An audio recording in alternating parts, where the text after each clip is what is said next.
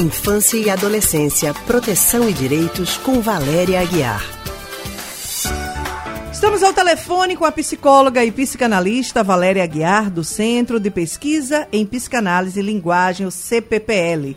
O nosso tema hoje é a escolha dos nomes para as crianças. Valéria, boa tarde.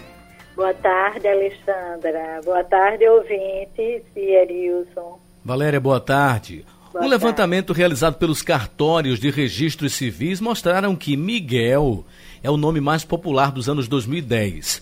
Já para as meninas, a combinação de Maria com outros nomes, como Eduarda, Júlia, foi o que mais se destacou. O fato é que a gente sabe que geralmente escolher o nome do filho não é uma tarefa fácil. Isso, então, qual a é... importância do nome próprio para a formação da identidade de uma pessoa? Né, Erilson? Nós, seres humanos, nos diferenciamos de outros seres da natureza porque a gente se constitui na linguagem e pela linguagem. Ou seja, tem um mundo aí simbólico de representação que nos permite nos comunicarmos e nos permite sermos pessoa, termos uma singularidade, uma subjetividade, subjetividade marcada por uma singularidade. E uma dessas expressões uma das marcas da singularidade é o nome próprio.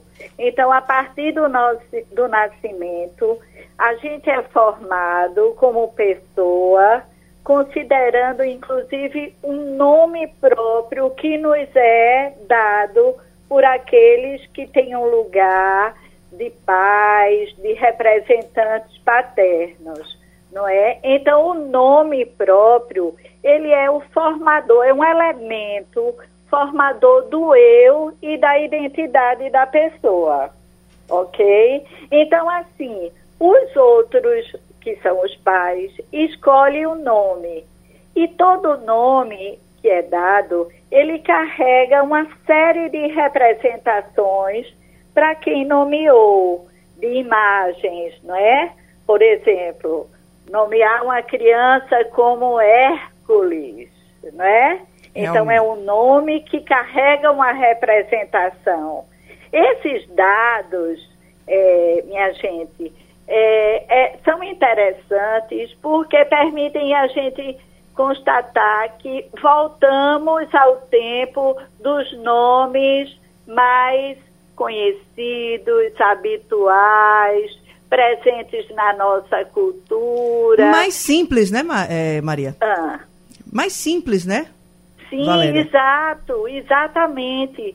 Porque é, nessa busca de ter, no desejo de um filho e na, nessa busca de idealização dessa criança, o nome às vezes é dado e, e produz é, marcas que em si já carregam é, questões para a criança que vai carregar o nome para o resto da vida. Então é, a gente é, precisa ter muito cuidado na hora de escolher isso, esses nomes. Isso sempre, é, o nome da gente dá um certo desconforto. Sempre, todo, to, a maioria de nós sente um certo desconforto. A gente sempre acha que se o nome fosse tal nome, não é? Se eu não me chamasse Valéria, se eu me chamasse Laura, seria um nome mais bonito, mais apreciável. Esse desconforto que a gente tem é porque quando a gente recebeu essa marca, esse nome que nos singulariza, a gente era um bebê completamente dependente e não a gente não pôde fazer essa escolha. Quem fizeram foram outros, não é? Então é preciso ter cuidado porque é, o nome pode trazer constrangimento, mal-estar, dificuldades, é, é, nomes que por vezes é, são dados considerando outras culturas, não é? Então, às vezes, a gente encontra crianças que o nome é Chrysler, Wesley, é, Wilton, enfim. Erilson. Isso. Erilson. Não, Erilson não, nem tanto, nem tanto. E Mas, eh, não assim, bastasse a fala, ainda a questão da grafia. Isso, exatamente. Bem complicada. Que traz dificuldades. As pessoas no entorno da criança, no meio ambiente, não vão conseguir chamar o nome dela, dizer o nome dela corretamente. A família também não consegue nomear. E a própria criança cresce sem, é, com dificuldade, sem conseguir dizer corretamente o seu nome. A gente tem crianças, pessoas que têm nome de marcas, não é? De grifes. Um nome interessante Isso- é o Walt Disney, né? Que é uma. Originou por, por conta do Walt Disney, né? Pois é. Então Ainda chama de é Walt Disney. É uma derivação, É isso. não é? É Agora, é, deixa eu dizer a vocês, essa questão do nome, como é importante, não é?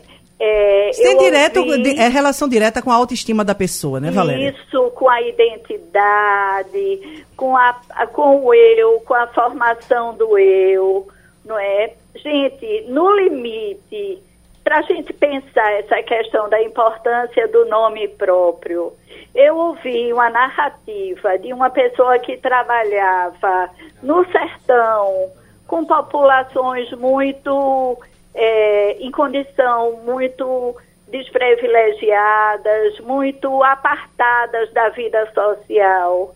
E essa profissional me contou que foi numa casinha lá no meio do nada, numa serra, no sertão, e encontrou uma família que as crianças eram nomeadas como essa menina, aquela menina e aquela outra eram garotas, filhas, que não tinham nome, que não tinham certidão de nascimento, claro, e, não, e eram nomeadas assim por esses pais que viviam completamente isolados no meio do nada.